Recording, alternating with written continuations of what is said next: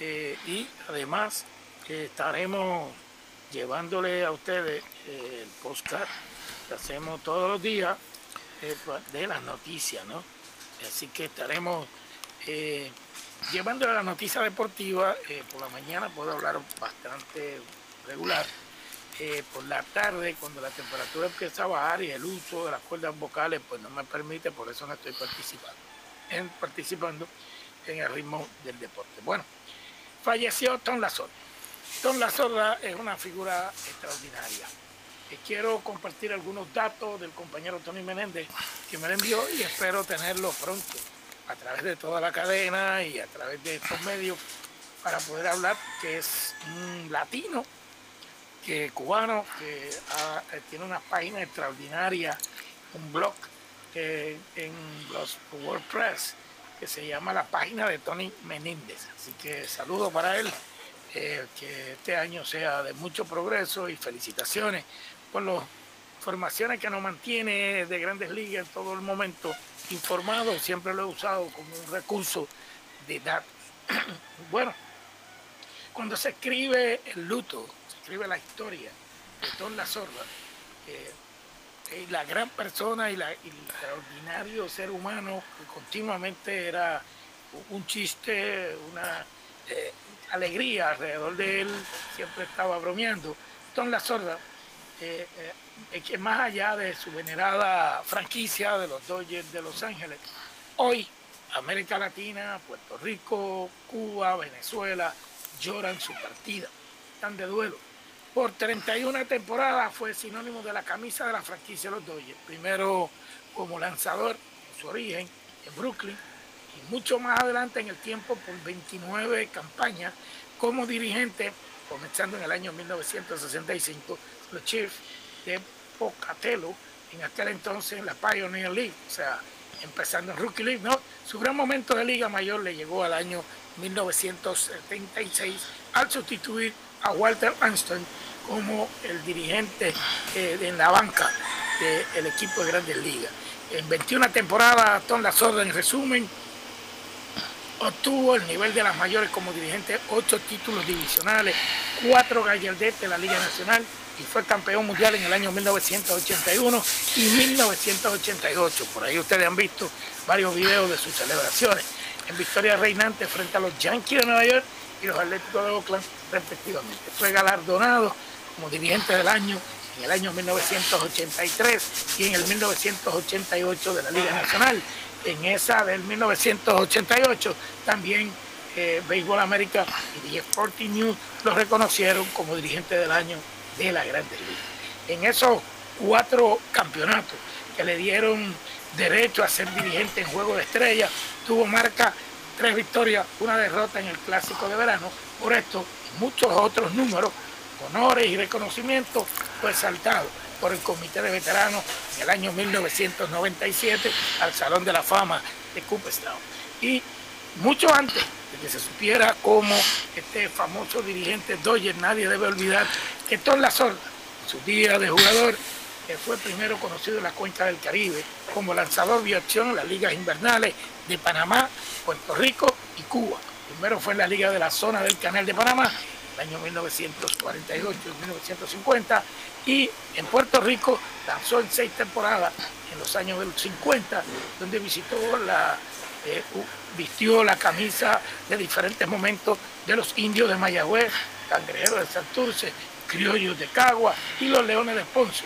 En Cuba lanzó con diferentes años en el Marianao y el Para las generaciones más jóvenes de hoy en Cuba, probablemente Tom La Sorda es más recordado por la victoria del equipo que dirigió el equipo de los Estados Unidos y que venció a Cuba por la medalla de oro en los Juegos Olímpicos del 2000 en Sydney, Australia. De manera que Tom La Sorda ha estado en todas las facetas del béisbol, un gran hombre de béisbol, un gran embajador, un excelente ser humano. En República Dominicana se le recuerda como dirigente donde estuvo al mando eh, temprano, en la década de los 70, de los Leones del Escogido, cuando tenían a los tres hermanos en los outfielders, Jesús, Felipe y Mateo. A era cuando recuerdo de muy pequeño, decían que cayó en el mar cuando se bateaba para allí, porque mi papá toda la vida fue seguidor del béisbol. Eh, obviamente él era de las águilas ibaeñas y mi hermano era del escogido y vivía una pelea eterna en mi casa. Pero los Tigres Licey ahora, pues tengo sobrino Omar Cruz, que es un liceísta en Pedernillo, está llorando todavía por el papá, para maternidad que tiene que llorar. Y las águilas se van hoy, así que veremos a ver. Estoy bromeando con mi sobrino. Pero eh, es una leyenda eh, en la República Dominicana, donde estuvo dirigiendo, como dije, a los Leones del Escogido los Tigres del Licey, los dos equipos de mayor eh, trascendencia en la capital. Y en República Dominicana dejó una huella en sus dos campeonatos consecutivos, la campaña del año 72 y en el 73, o sea, 72-73, 73-74, con los Tigres del Licey. Más allá fue también monarca con los Tigres en la Serie del Caribe en el año 1973 en Venezuela. Por cierto, fue en Venezuela, tuvo la primera oportunidad de coach en el Caribe con la franquicia de los Leones de la temporada del 71-72, los Leones del Caracas. Esa temporada fungió como coach de tercera base. O sea, que Tom La Sorda es un hombre de deporte, fue un hombre de, abajo, siempre fue eh, lo más impresionante que ha existido eh, en, la historia reciente del béisbol. También hay que significar que eh, está, él fue eterno Dodger, toda su vida estuvo metido con los Dodgers, tuvo que ver con la formación del campamento, el mejor campamento de béisbol de Liga Menor que tiene los Dodgers, lo tienen los en República Dominicana y que han reclutado excelentes peloteros, como el caso de Pedro Guerrero y otros más toleteros. Esa fue la vida de eh, ese gran bateador. Por otro lado, el equipo de los Toros del Este, que tiene interés en Puerto Rico porque su dirigente lo es Lino Rivera, el embajador de Nemesio Canal. El orgullo lo lleva toda la vida. Y anoche Miguel Andújar y Jorge Mateo desaparecieron la bola del parque. Raúl Valdés estuvo fenomenal desde el montículo y de esa manera los toros del este eh, derrotaron a las águilas ibaeñas tres carreras por una en un encuentro que se celebró esta anoche en el estadio Francisco Micheli para forzar ahora a un séptimo juego, o sea, dos colosos, tres y tres, y hoy se decide quién se va a enfrentar al equipo de los, eh, eh, el, los eh, el equipo de San Francisco, de, el equipo de los gigantes del Cibao, de San Francisco Macorís, que, que le ganaron, por cierto, a las estrellas orientales cinco carreras por tres y avanzaron a la final del torneo de béisbol eh, invernal, o sea que están esperando que pase hoy para entonces ir a la serie final. Ha sido un campeonato muy exitoso y aquí debemos aprender de los dominicanos que están bien adelantados en, en, todo este tipo de situación. Eh, eh, el, partido se celebró en el estadio Tetelo Vargas y el pitcher abridor de los gigantes, el derecho Chris Shelley, tuvo un buen desempeño en el montículo y el antesalista, Kelvin Gutiérrez, disparó con ron y sencillo, produciendo cuatro anotaciones, liberando la victoria de San Francisco con el triunfo.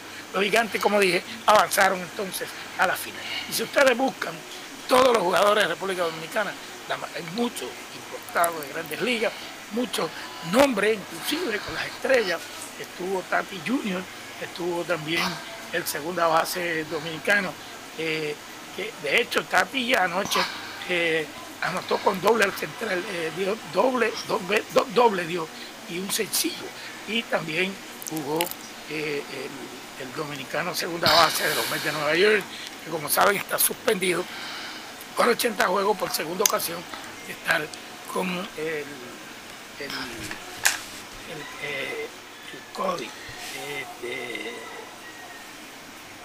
por lo tanto, eh, eso es lo que tenemos con respecto al deporte de la República Dominicana. Doctor.